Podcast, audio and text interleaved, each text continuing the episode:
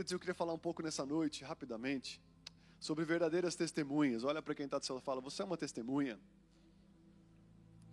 Fala, espero que seja verdadeira. espero que seja verdadeira. Sabe, Jesus, ele é, ele é verdadeiro, amém? Ele é o único Deus verdadeiro. A Bíblia vai falar muito sobre, sobre Deus como verdadeiro. E Mateus 22, 16 fala o seguinte: Enviaram-lhe discípulos juntamente com, com os herodianos para dizer-lhe: Mestre, sabemos que és verdadeiro e que ensinas o caminho de Deus de acordo com a verdade, sem te importares com quem quer que seja, porque não olhas a aparência dos homens. Então, algumas pessoas aqui chegaram para Jesus e falaram: Olha, nós sabemos que você é verdadeiro e que ensinas o caminho de Deus de acordo com a verdade. Quero falar para você que Deus ele tem muito mais zelo pela verdade do que por qualquer outra coisa. Deus tem muito um zelo muito maior em, sabe, em fazer a vontade de Deus do que em agradar pessoas. Deus ele não olha de acordo com o exterior de ninguém, Deus não dá valor para o estereótipo de ninguém. Sabe, Deus não valoriza algumas coisas que nós valorizamos. O zelo de Deus não está naquilo que é externo, o zelo de Deus está, de Jesus está em cumprir cabalmente fazer aquilo que o Pai fala para ele fazer. Ele tem um grande compromisso com a verdade que ele escuta de Deus. A ponto de, sabe, ele falar: olha, tudo aquilo que passar da palavra seja anátema, seja como um câncer, seja como algo que destrói, sabe, algo que vai contaminando a pessoa e vai destruindo, sabe? E ele fala: não pode ter nem a menos e nem a mais. Ele tem um grande compromisso com a verdade mais do que qualquer coisa que nós queiramos que Deus faça com a nossa vida, sabe, Ele vai fazer se aquilo tem a ver com a verdade dele sobre nós. Deus não vai fazer nada na minha e na sua vida se aquilo que talvez eu e você desejamos não está conectado com a verdade que Ele tem para as nossas vidas. Sabe, Jesus ele fala, falou já em algumas passagens aqui, olha, vocês não sabem o que vocês pedem. E quando pedem, vocês pedem somente para os seus prazeres, para as suas vontades. O Senhor nunca vai nos dar algo somente pensando no nosso desfrute emocional, almático ou carnal. Deus sempre derrama algo sobre nós, faz algo em nós, visando o cumprimento da sua verdade na minha e na sua vida. Você está comigo aqui? Jesus tem uma verdade para você. Ele é o caminho, ele é a verdade, ele é a vida. Você entra no caminho, não tem como chegar na vida sem antes passar pela verdade. A verdade é o, é o afunilamento de Deus, a verdade é o processar de Deus para que nós possamos chegar na vida. Só chega na vida quem entra no caminho e passa pela verdade. Só chega na vida, só chega nas coisas que Deus tem, sabe? Se cada um de nós passarmos pela verdade que Deus tem para nós. Está comigo aqui? Jesus ele é verdadeiro e ele ele fala, né? Conhecereis a verdade, a verdade o quê? Vos libertará. Mas a verdade, ela, existe um ditado que fala o quê? Que a verdade dói. A verdade, ela denuncia a mentira automaticamente. A verdade, ela sempre vai denunciar aquilo que está errado, aquilo que está fora do, do formato de Deus. A verdade de Deus, ela é como uma luz que ilumina. A verdade de Deus, sabe, ela ela é uma luz que dissipa as trevas. E Deus, Ele quer fazer em nós, o que Ele quer fazer em nós é encher a nossa vida de verdade. Sabe, tem um homem na Bíblia, se você puder abrir rapidamente comigo, em João, no capítulo 1, no versículo, no versículo 43,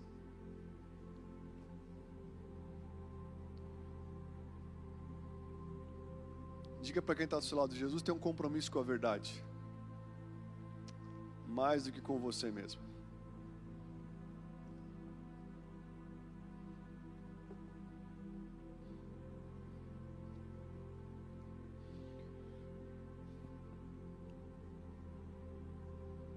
Diz o seguinte: no dia imediato resolveu Jesus partir para Galiléia e encontrou Felipe, a quem disse: Segue-me.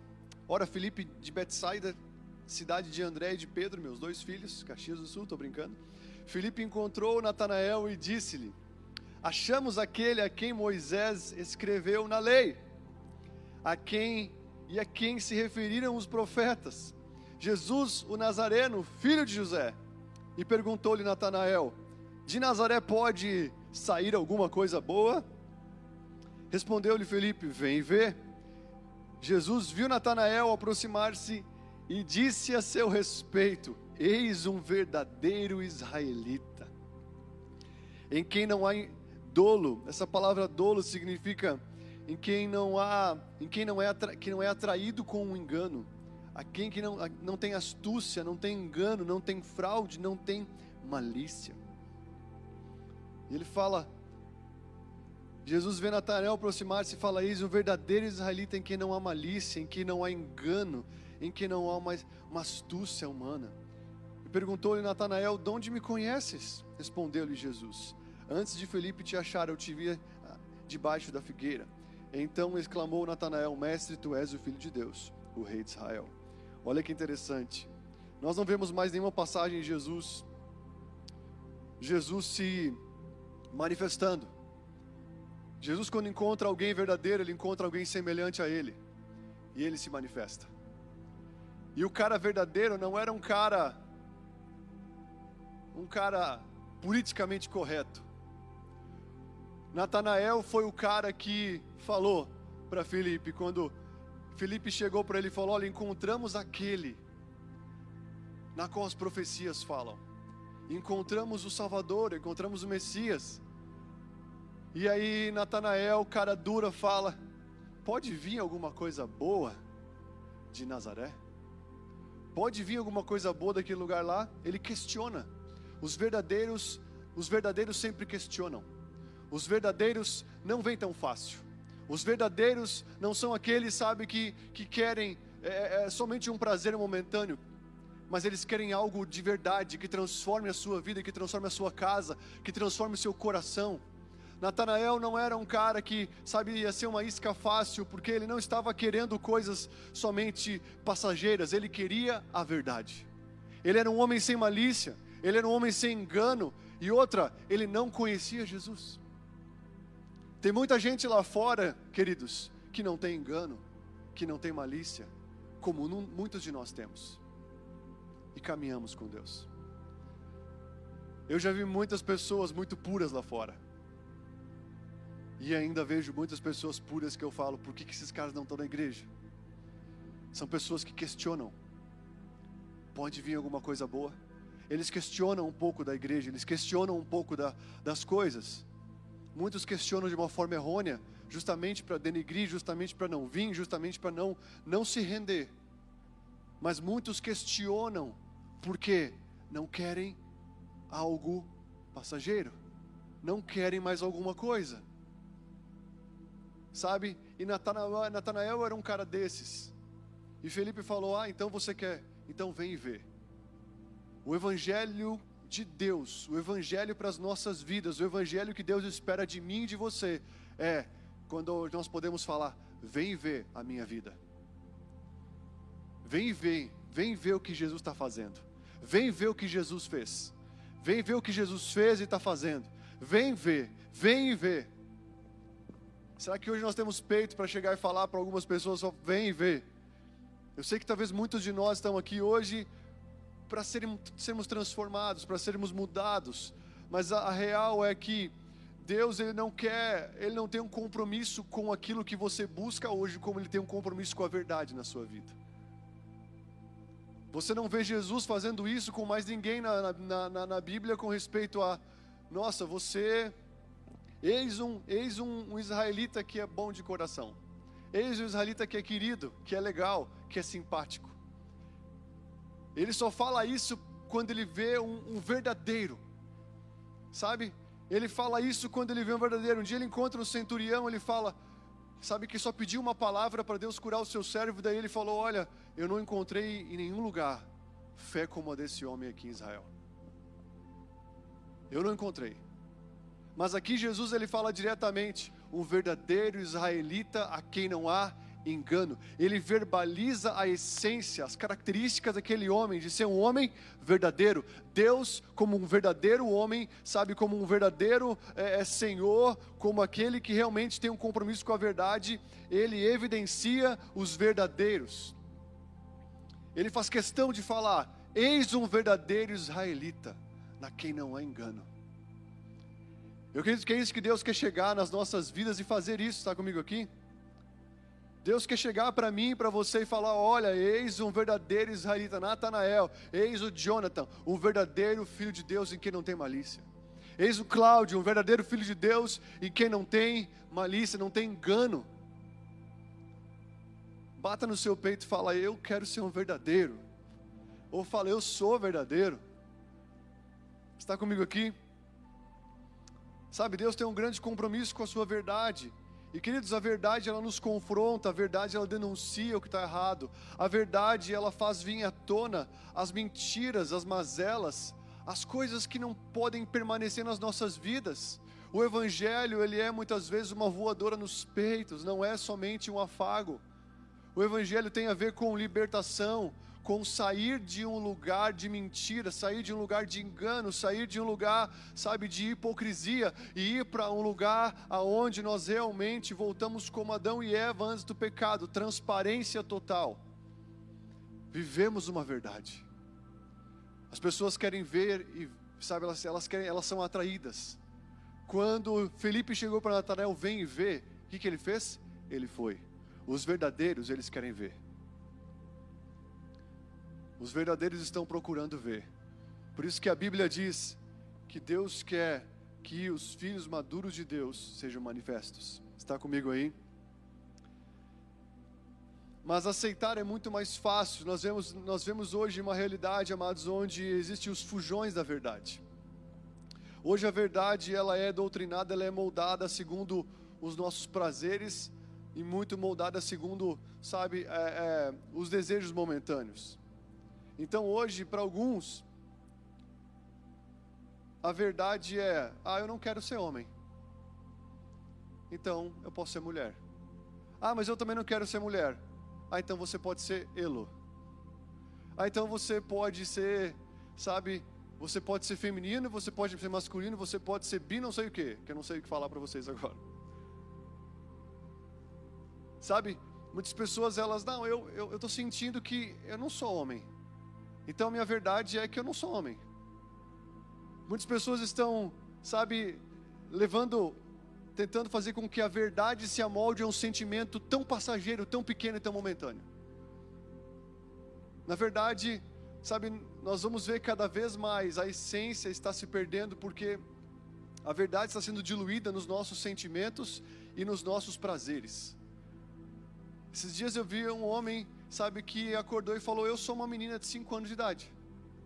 Um homem casado, um homem, sabe, tinha filhos, e ele acordou simplesmente falou: Eu, eu sinto que eu sou uma menina de 5 anos, uma menina. E ele decidiu ser uma menina de 5 anos de idade. Comprou uma chupeta, começou a fazer coisa no cabelo, deixou sua esposa, voltou, não sei se voltou para casa da mãe, não sei o que ele fez, mas ele falou: Eu sou uma menina. Tem gente que ah, é de noite, mas para mim é de tarde. Então quer dizer que é de tarde. É de tarde, mas para mim é de manhã, então quer dizer que é de manhã. Muitas pessoas estão definindo, definindo a verdade a partir do que elas querem para aquele momento, e não mais a partir do que realmente é. E a verdade está cada vez mais se diluindo, se perdendo, sabe, é, é, em meio a esse mundo. E nós seremos perseguidos, a igreja será odiada nos últimos dias, por quê? Porque nós ainda queremos e lutamos pela verdade de Deus. A verdade de Deus vai ser perseguida de uma maneira muito grande, porque cada vez mais vai acontecer o que está aqui em, 1, em 2 Timóteo 4, 2, fala o seguinte: pregue a palavra, esteja preparado a tempo e a fora de tempo, repreenda, corrija, exorte com toda a paciência, pois virá o tempo em que não suportarão a sã doutrina, ou seja, a verdade, ao contrário, sentindo coceira nos ouvidos juntarão mestres para si mesmos, segundo os seus próprios desejos. E eles recusarão a dar ouvidos à verdade, voltando-se para os mitos. Você, porém, seja moderado em tudo, suporte os sofrimentos, faça a obra de um evangelista e cumpra plenamente o seu ministério. Paulo falando para Timóteo: olha, cara, vão para cima, pregue, exorte, corrija. Não deixe o evangelho, a palavra da verdade ficar estancada dentro de você.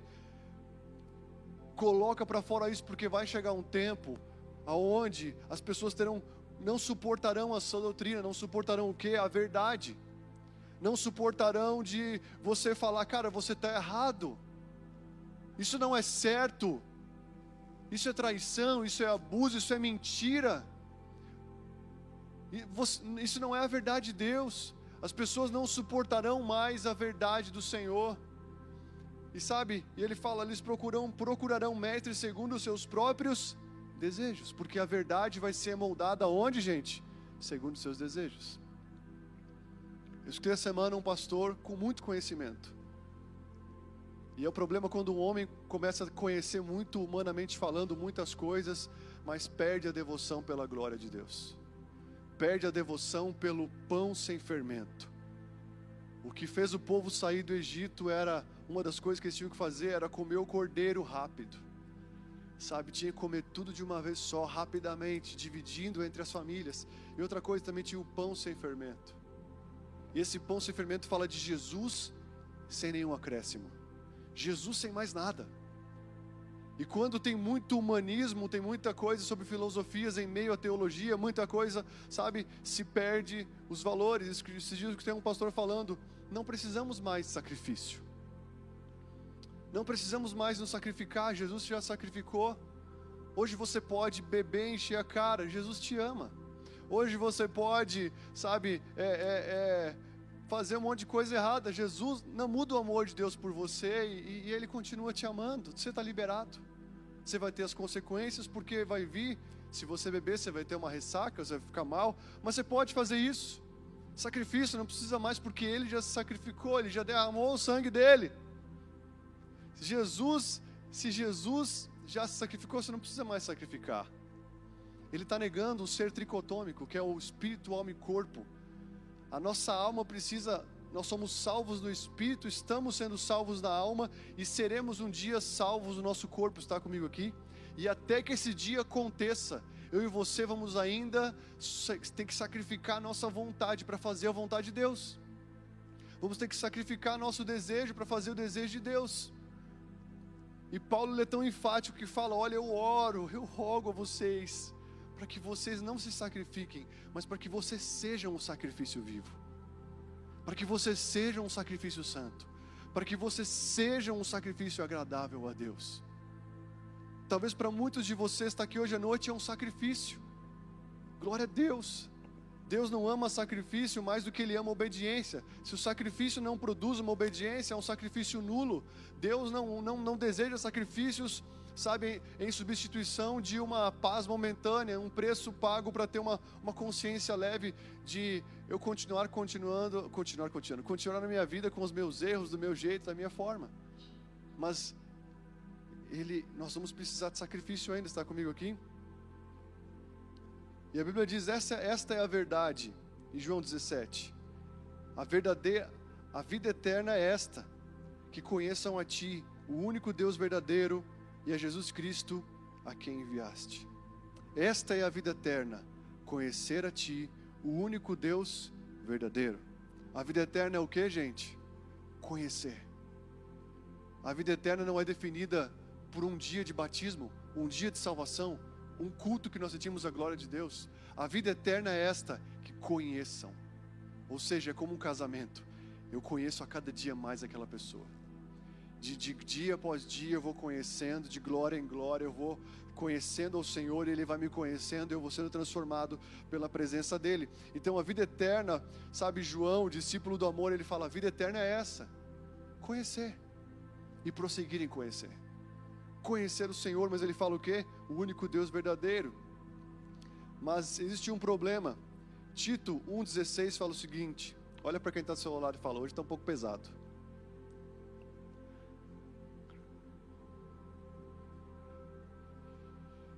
Sabe, Deus deseja que nós sejamos testemunhas verdadeiras nesses dias mais e mais, amém? Está comigo aí? E quando eu falo testemunho verdadeiro, não quero que você seja um pregador que fala eis que te digo, ou um profeta que fala eis que te digo. Não, que você seja verdadeiro. Que eu e você sejamos verdadeiros. Eu tenho sido confrontado com essa palavra. Em tudo que façamos. E Tito fala o seguinte: Tito 1,16 fala: afirmam que conhecem a Deus, mas o negam por meio do que fazem. É por isso que são abomináveis, desobedientes e reprovados para qualquer boa obra. Essa igreja aqui que Tito, como jovem pastor, estava pastoreando, era uma igreja que Paulo evangelizou, estabeleceu o evangelho e saiu e deixou Tito. E a incumbência era de ele colocar a casa em ordem. 1 Tito 1,5 Tito, Tito 1, fala: Foi por esta causa que eu deixei você em Creta, para que pusesse em ordem as coisas restantes. Então, Tito estava com uma incumbência lá de colocar a casa em ordem. E uma das coisas que tinha naquela cidade, naquela igreja, era homens, era falsos profetas, era falsos homens de Deus e mulheres de Deus naquele lugar. E ele tinha como objetivo, Paulo tinha como objetivo encorajar Tito a colocar aquela casa em ordem e falar: olha, nós precisamos fazer com que essa igreja não seja atingida pelos falsos profetas. E ele fala, e, essa, e esse trecho que ele fala, afirmam que conhecem, conhecem a Deus, mas o negam por meio do que fazem, era uma vacina para a igreja. Olha, tem muito cara que vai falar que conhece a Deus, que vai falar versículo de cor, que vai falar um monte de coisa, mas a vida dele não condiz com aquilo que ele conhece de Deus. Então pode existir hoje, amado, pessoas que conhecem a Deus, mas que a negam por meio do que fazem. E nós temos que sempre ter um olho clínico sobre as nossas vidas. O quanto eu conheço de Deus é o quanto que eu pratico de Deus o quanto que eu sei do Senhor, é o quanto que eu vivo e busco viver do Senhor. Sabe, cada conhecer de Deus tem que nos levar a um certo desespero de, cara, eu tenho que praticar isso na minha vida. Meu Deus, cara, eu tenho que colocar isso em prática. Eu preciso viver isso.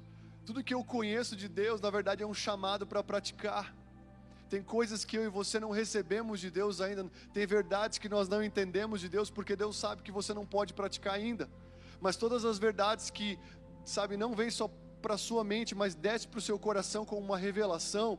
Essas verdades são pontuais para que elas sejam praticadas na minha e na sua vida hoje. Está comigo aqui? Toda verdade que você tem uma revelação, e isso é incrível, porque num culto como esse, diante da palavra ministrada, diante do louvor, sempre tem algo diferente, algo que pega cada um aqui. Sempre tem uma parte da mensagem que toca cada um aqui, por isso que nós temos que ir para o GC, porque o GC é um lugar onde nós vemos, sabe, cada um colocando para fora o que Deus falou consigo mesmo.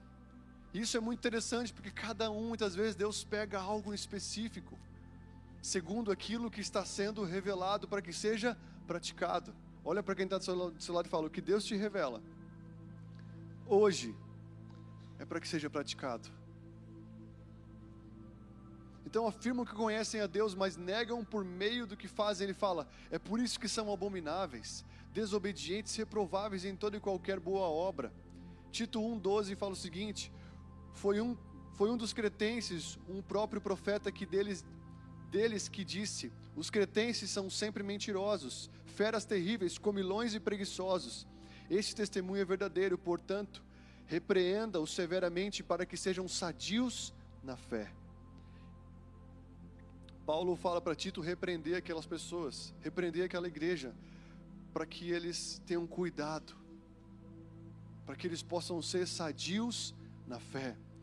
Sabe, existem repreensões que vão vir para você que vão ter um gosto ruim, que vai ser ruim de receber, que não vai ser gostoso, mas o intuito é com que você seja sadio na fé. Primeira coisa que Deus fez, amado. E o que é o verdadeiro conhecimento? conhecimento de Deus, nós entendemos aqui que não é conhecer e não praticar, não é conhecer e negar pelo que faz, mas é conhecer e fazer. Essa foi uma das coisas que me fez me apaixonar pela família que Deus nos colocou. Primeira vez que eu conheci o meu pastor, o Leandro, sabe?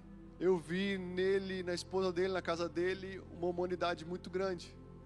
Eles não tinham medo de esconder muitas vezes as brigas até que eles tinham na casa deles. Eles não tinham receio de esconder, sabe, a, a humanidade deles. Eles eram muito transparentes. E o legal era que tudo que eles falavam era aquilo que eles estavam buscando viver com toda a sua força. Sabe? Eu acredito que é isso que nós temos que viver na nossa vida, amém? As pessoas são atraídas por um evangelho de pessoas que estão buscando praticar aquilo que conhecem, buscando viver aquilo que aprendem do Senhor. E a palavra diz em Gênesis 1, 3 fala: Disse Deus, haja luz e houve luz. E viu Deus que a luz era boa e fez separação entre as luz e as trevas. A luz na Bíblia é a primeira criação de Deus e luz fala de o conhecimento revelado. A luz fala do conhecimento revelado do Senhor.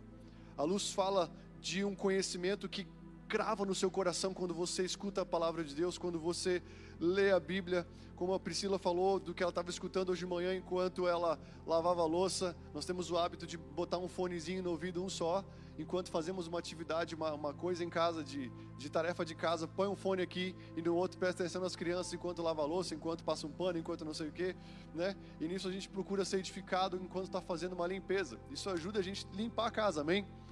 Porque se a gente pensar só, ah, tem que limpar a casa hoje, que saco. Quem não é assim muitas vezes? Nossa, tem que lavar aquela pilha de louça.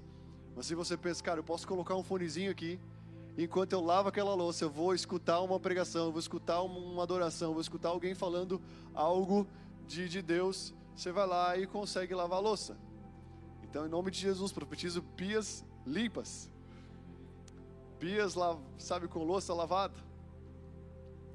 Mas luz fala de conhecimento revelado. Em Mateus 5,14 vai falar que quem é a luz? Vocês são a luz do mundo. A luz tem o intuito de dividir, sabe, queridos, as trevas da nossa vida.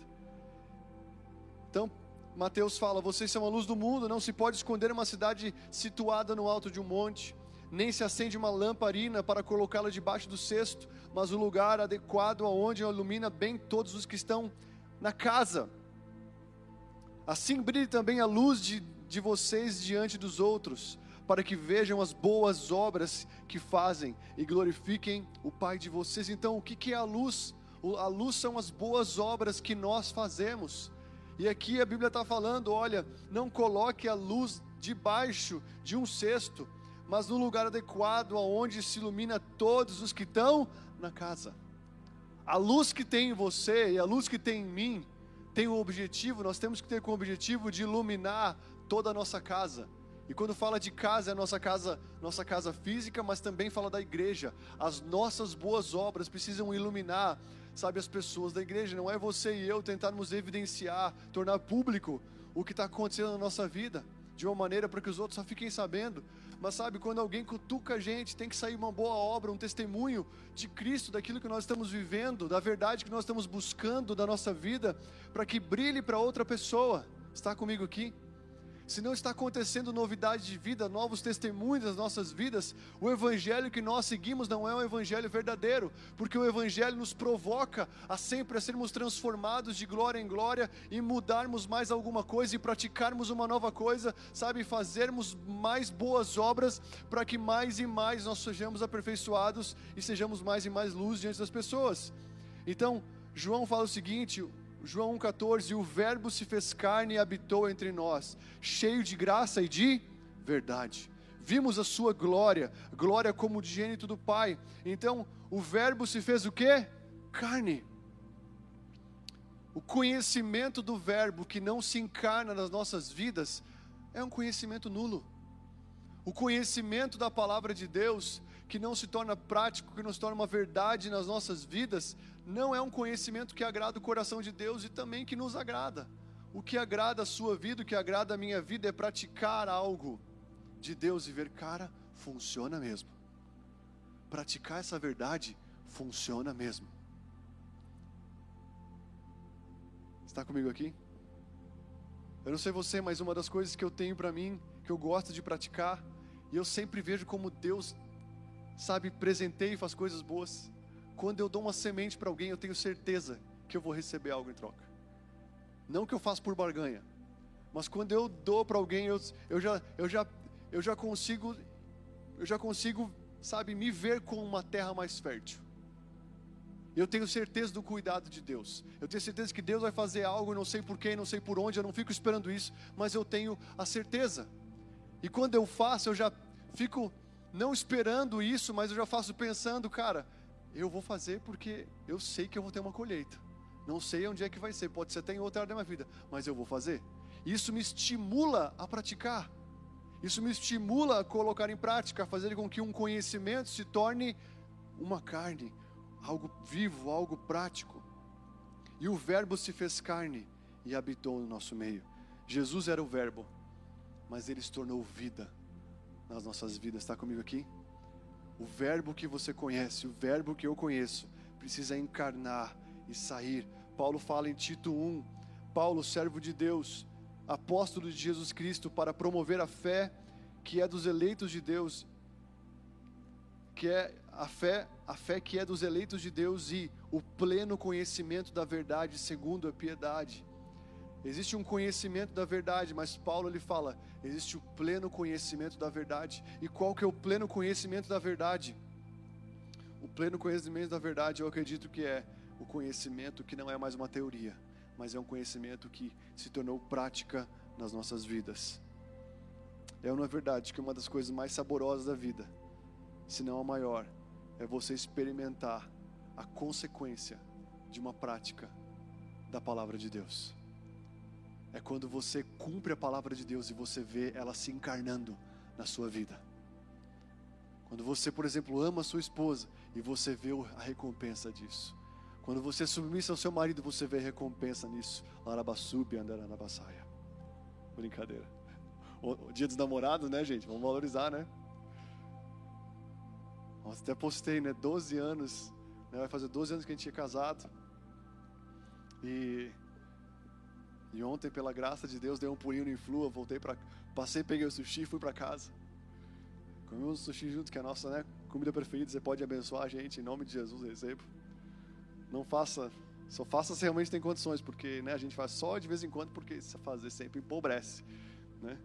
Mas a gente gosta.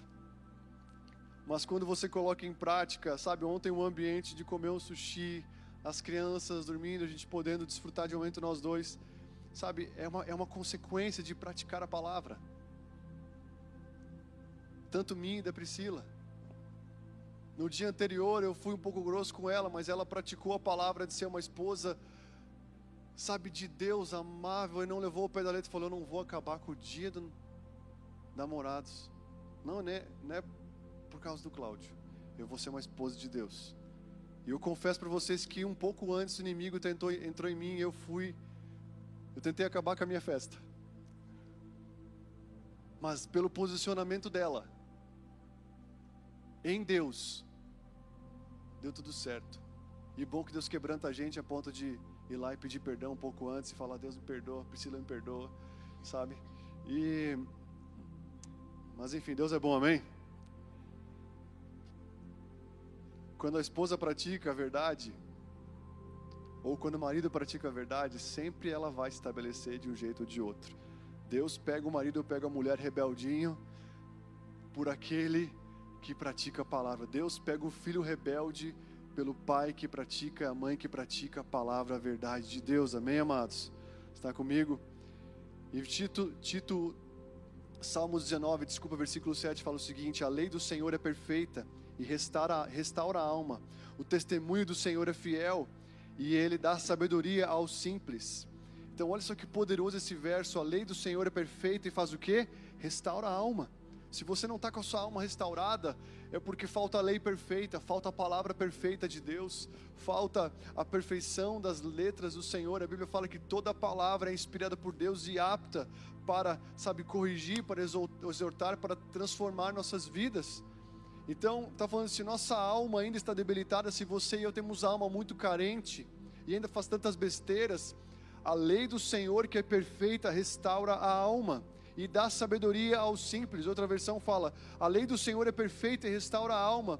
O testemunho do Senhor é fiel e dá sabedoria aos simples. Então o salmista ele une a, a, a, a, perfeição, a perfeita palavra de Deus com o testemunho do Senhor que é fiel e que dá sabedoria ao simples. Deus quer unir a sua verdade com o seu testemunho. A verdade de Deus o testemunho de Deus é um só. E queridos, Jesus, ele era, ele é a testemunha fiel do Senhor. Apocalipse 1:5 fala da parte de Jesus Cristo, a fiel testemunha, primogênito dos mortos e soberano dos reis da terra, aquele que ama, aquele que nos ama e pelo seu sangue nos libertou dos nossos pecados. Sabe, ele é a fiel testemunha. Depois vai falar Apocalipse 3:14, ao anjo da igreja de Laodiceia escreva: Estas coisas diz o Amém, a testemunha fiel e verdadeira. O Senhor Jesus é uma testemunha fiel e verdadeira.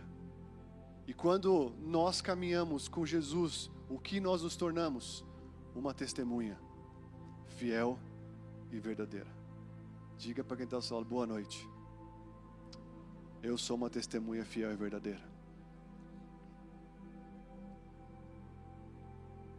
João 18, 37 fala: Então lhes disse Pilatos: Logo, tu és rei? Falando para Jesus. Respondeu Jesus: Tu dizes que eu, que, que eu sou rei.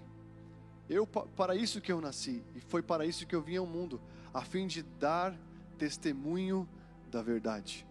E todo aquele que é da verdade, ouve a minha voz.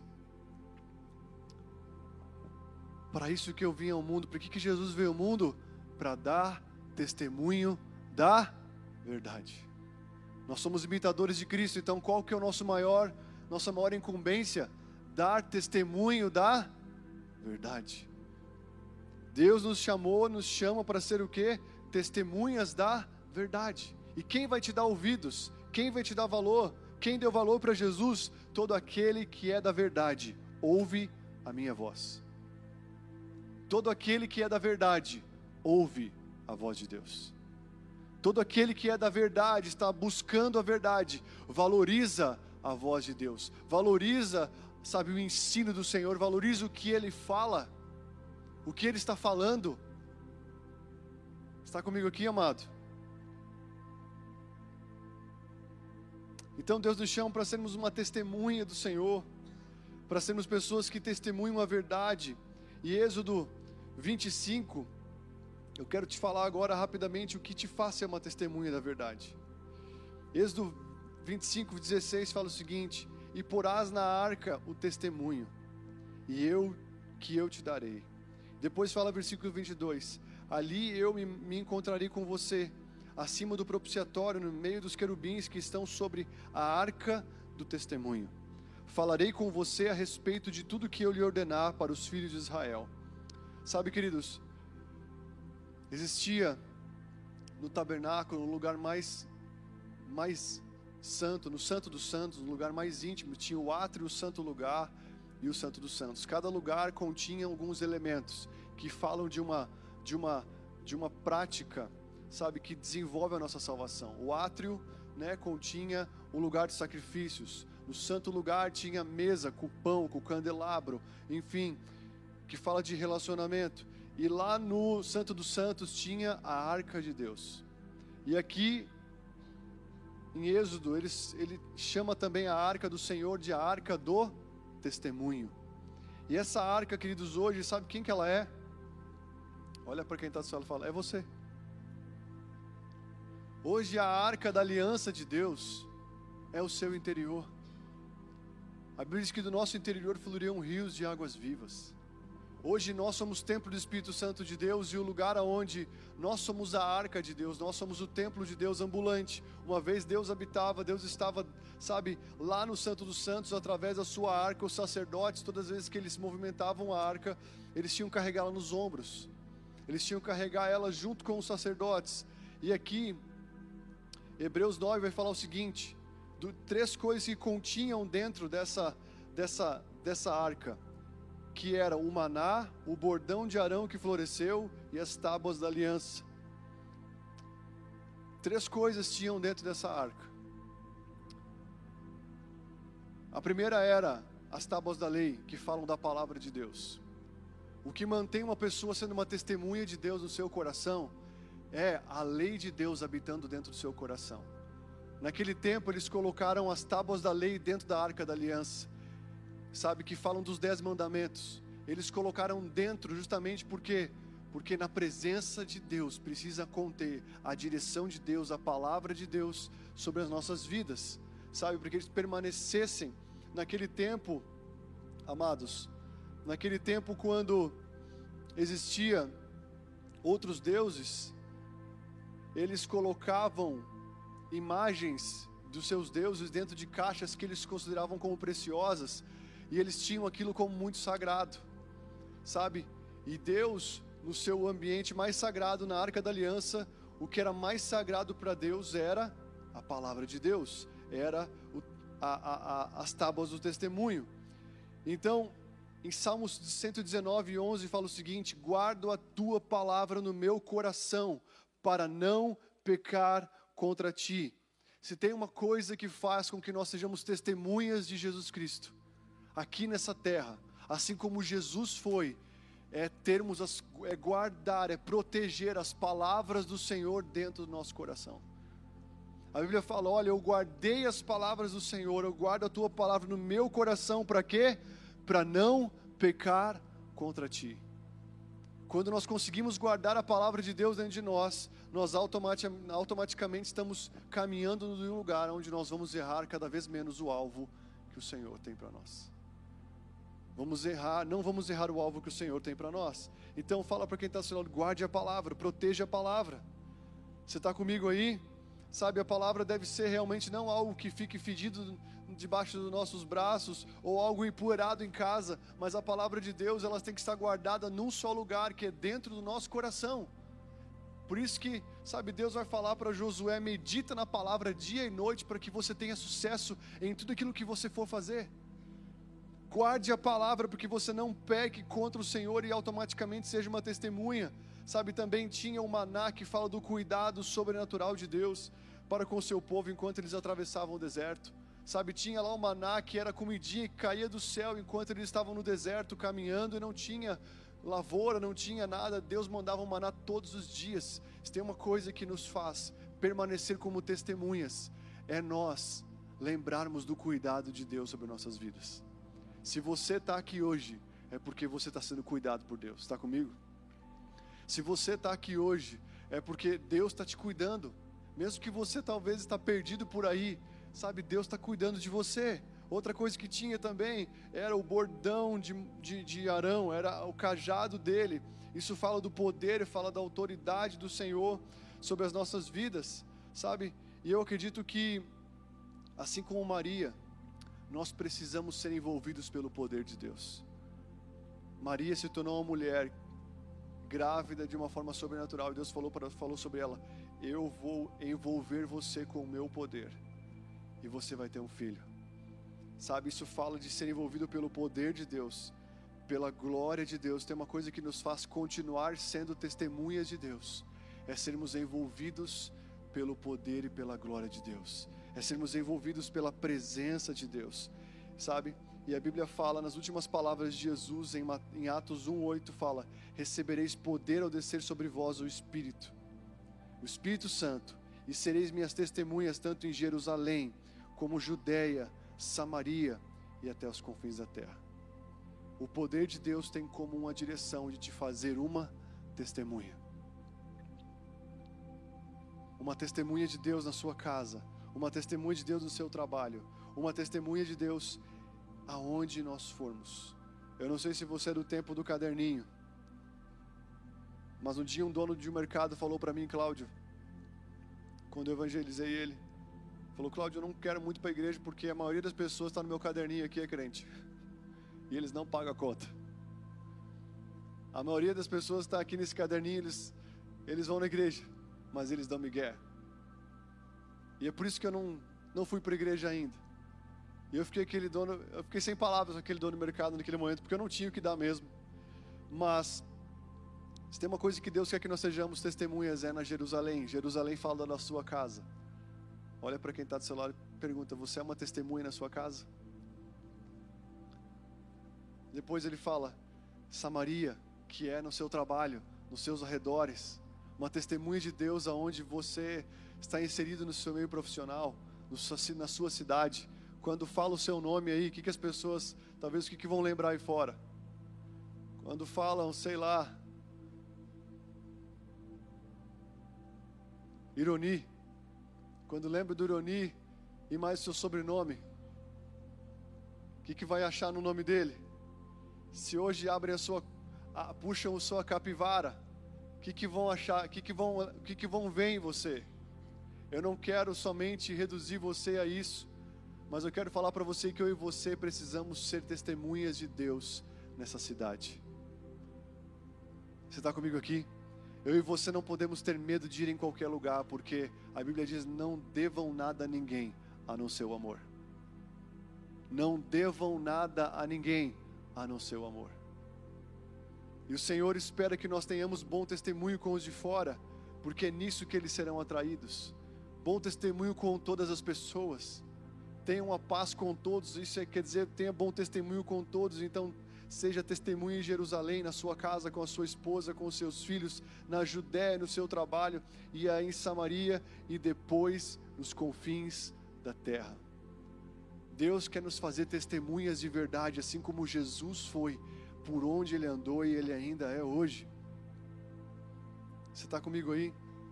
Eu quero te convidar a fechar os teus olhos.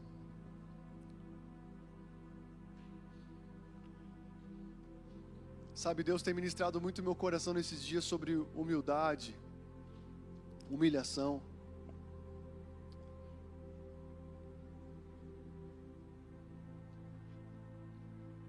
E eu acredito que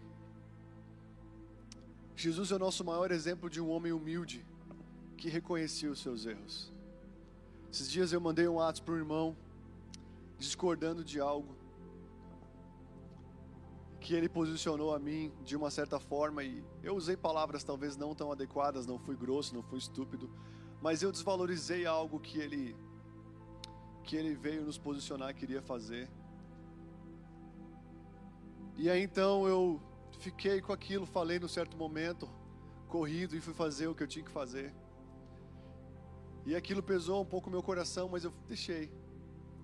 E aí minha esposa, usada por Deus, falou algo sem me cobrar nada. Falou, nossa, aquilo que ele vai fazer é muito importante mesmo, né? Porque é, é uma escolha pensando na família, pensando nisso. E na hora que ela falou aquilo, eu falei, nossa, eu dei um corte nessa pessoa, desvalorizando o que ela ia fazer, apenas valorizando o que, o que ele tinha como incumbência a fazer pela igreja.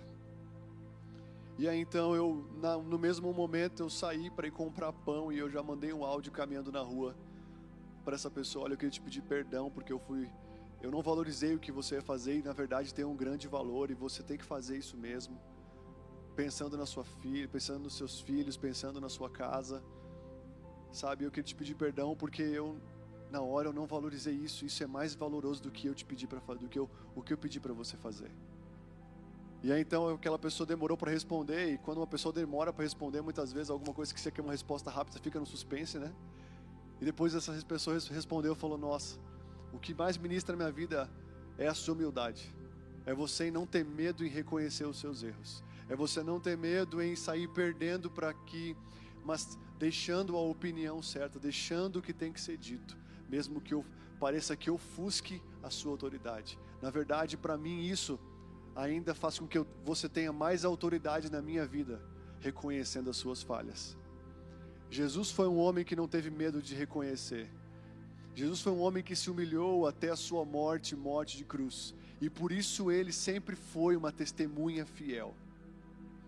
Por isso Jesus sempre foi uma testemunha que não desviou em nenhum momento, porque ele era humilde para reconhecer os seus erros. Eu quero orar nessa noite, não somente para que Deus levante, faça de mim e de você testemunhas fiéis mas porque Deus primeiramente enche o nosso coração de humildade e de humilhação, pessoas que não têm receio de reconhecer as suas falhas, reconhecer os seus erros, pedir perdão para cumprir a vontade de Deus. Senhor, em nome de Jesus, nessa noite, nós nos colocamos aqui na tua vontade. Nós sabemos que Caxias do Sul precisa de verdadeiras testemunhas. De homens e mulheres compromissados contigo, Senhor, na sua casa, no seu trabalho, nas suas vidas. Homens e mulheres como Natanael, homens que não têm dolo, verdadeiros cristãos, verdadeiros filhos de Deus, na qual não tem engano, na qual não tem malícia. Nós oramos nessa noite para que o Senhor nos ajude a sermos verdadeiras testemunhas, a sermos homens e mulheres jovens que contêm a, a, a seu caráter dentro de nós. Te pedimos que o Senhor transforme nossa vida e que o Senhor traga um quebrantamento, que não nos dê receios de reconhecermos nossas, nossos erros, nossas falhas, para que o Senhor seja glorificado e para que nós sejamos aperfeiçoados no Senhor. Muitas vezes não vai ser uma nova revelação que nos trará aperfeiçoamento, mas é um reconhecimento daquilo que nós não estamos fazendo e temos que fazer. É um perdão daquilo que talvez nós falamos, ferindo alguém, nós temos que nos retratar, e isso irá nos aperfeiçoar. E nós queremos nessa noite sermos aperfeiçoados em Ti, por isso nessa noite, planta, Senhor, dentro de nós a Tua humildade, planta a Tua humilhação, Senhor. Nós queremos tomar a ceia agora, e ao tomar a Tua ceia, nós estamos decidindo comer daquele que é uma testemunha fiel, daquele que morreu pela causa, daquele que morreu fiel até o último momento, até o último sangue, até declarar está consumado. Jesus é a testemunha verdadeira. E nós nessa noite queremos nos colocar nessa brecha, Jesus. Queremos nos colocar nesse lugar porque esse é o ápice dessa série, Jesus, de fazer com que a nossa família, a nossa unidade, o nosso ajuntamento venha promover em nós pessoas verdadeiras, pessoas fiéis, pessoas, Pai, que não têm dolo nenhum, pessoas, Pai, que podem passar por qualquer tipo de prova, assim como aqueles homens jogados no fogo, nas, na fornalha sete vezes mais quente. A única coisa que queimou foram as cordas, porque nada mais queimava neles. Pai, nós queremos queimar na Tua presença, para que todas as impurezas se queimam. Nos ajuda a sermos humildes como o Senhor foi humilde. Nos ajuda, Senhor, a sermos mansos como o Senhor é manso. Transforma, traz em nós o teu caráter. Nessa noite nós nos colocamos como quem quer, como quem precisa ser uma testemunha de Deus aqui nessa terra. Em nome de Jesus nós te louvamos nessa noite. Nós te louvamos nessa noite, Jesus. Levanta-nos como testemunhas do Senhor, aonde nós estivermos. Levanta-nos como testemunhas de Jesus, Pai. Queremos que o Teu nome seja glorificado a partir das nossas boas obras, a partir das nossas boas obras, Jesus. Que o Teu nome seja glorificado, Senhor. Em todas as áreas das nossas vidas, nos ajuda, Jesus, a sermos corrigidos. Não queremos desprezar a Tua verdade, mas queremos valorizar a Tua verdade, Pai. Que a perfeita que a lei perfeita venha trazer refrigério e cura para nossa alma nessa noite. Nos ajuda a guardar a tua palavra aqui, para que nós não pecamos mais contra o Senhor, Pai. Nos ajuda, Senhor, a ter o Senhor, que é o Rei dos Reis, o Senhor dos Senhores, que é o Pai da eternidade, o Príncipe da paz, que é o Conselheiro dentro de nós. Eu oro para que nessa noite Cristo seja implantado dentro de nós a partir dessa ceia para que assim como ele foi uma testemunha fiel, nós sejamos encontrados fiéis.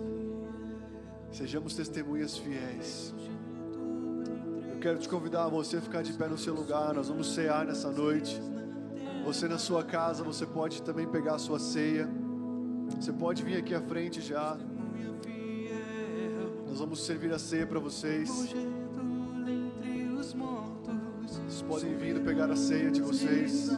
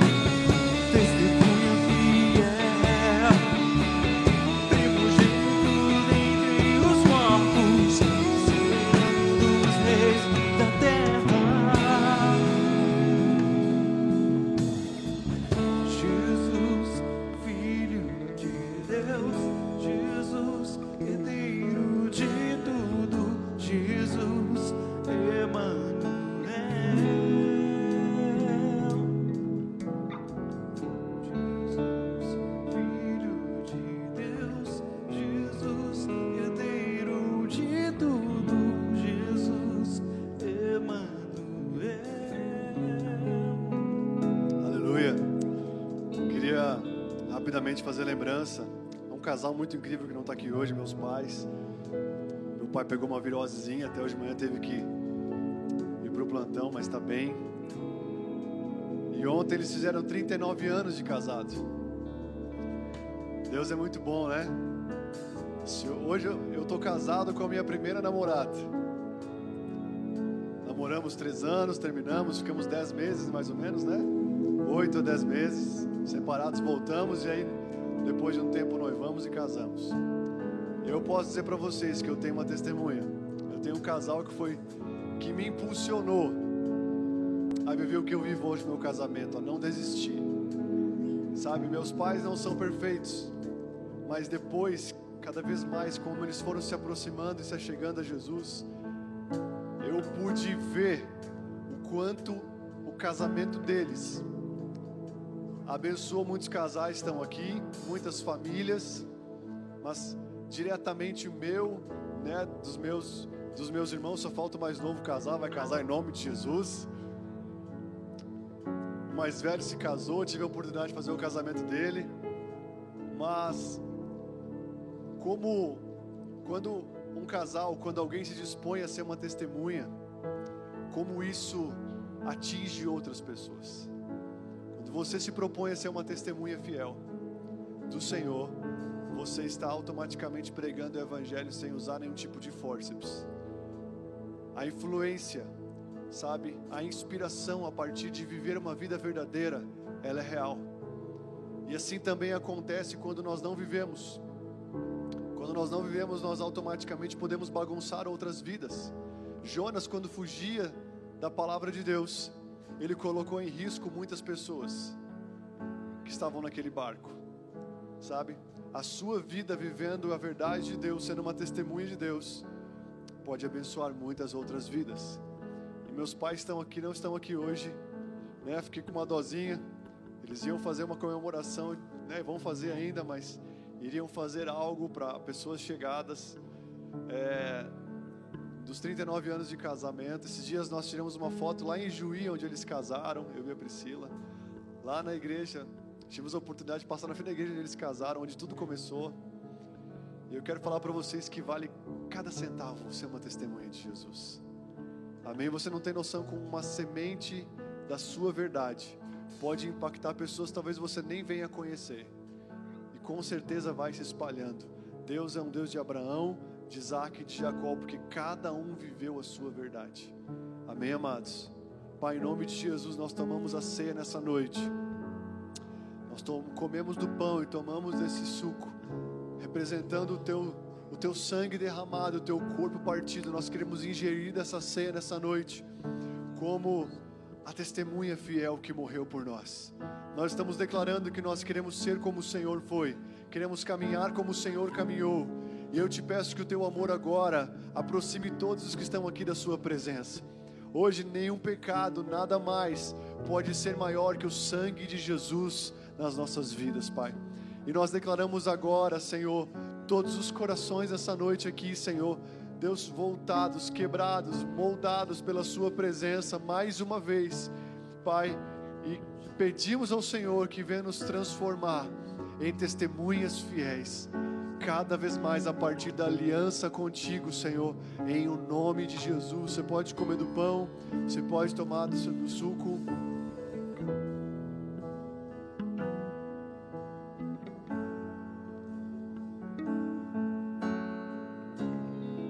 Te louvamos, Jesus, nessa noite. Guarde cada um aqui essa semana. Nos ajuda a guardar a Sua palavra.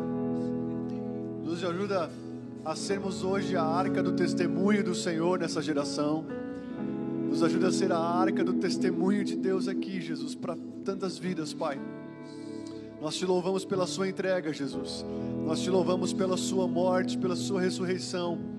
Nós trazemos à memória aquilo que nos dá esperança, que é o Seu sacrifício por nós, Jesus. E nós te louvamos nessa noite por todas as coisas, em o nome de Jesus. Você pode aplaudir o Senhor e dar graças a Ele pelo sacrifício dele na cruz do Calvário, dar graças a Ele pela morte e ressurreição dele. Nós te louvamos, Senhor. Que Deus abençoe você. Tenha uma ótima semana. Vai na paz do Senhor.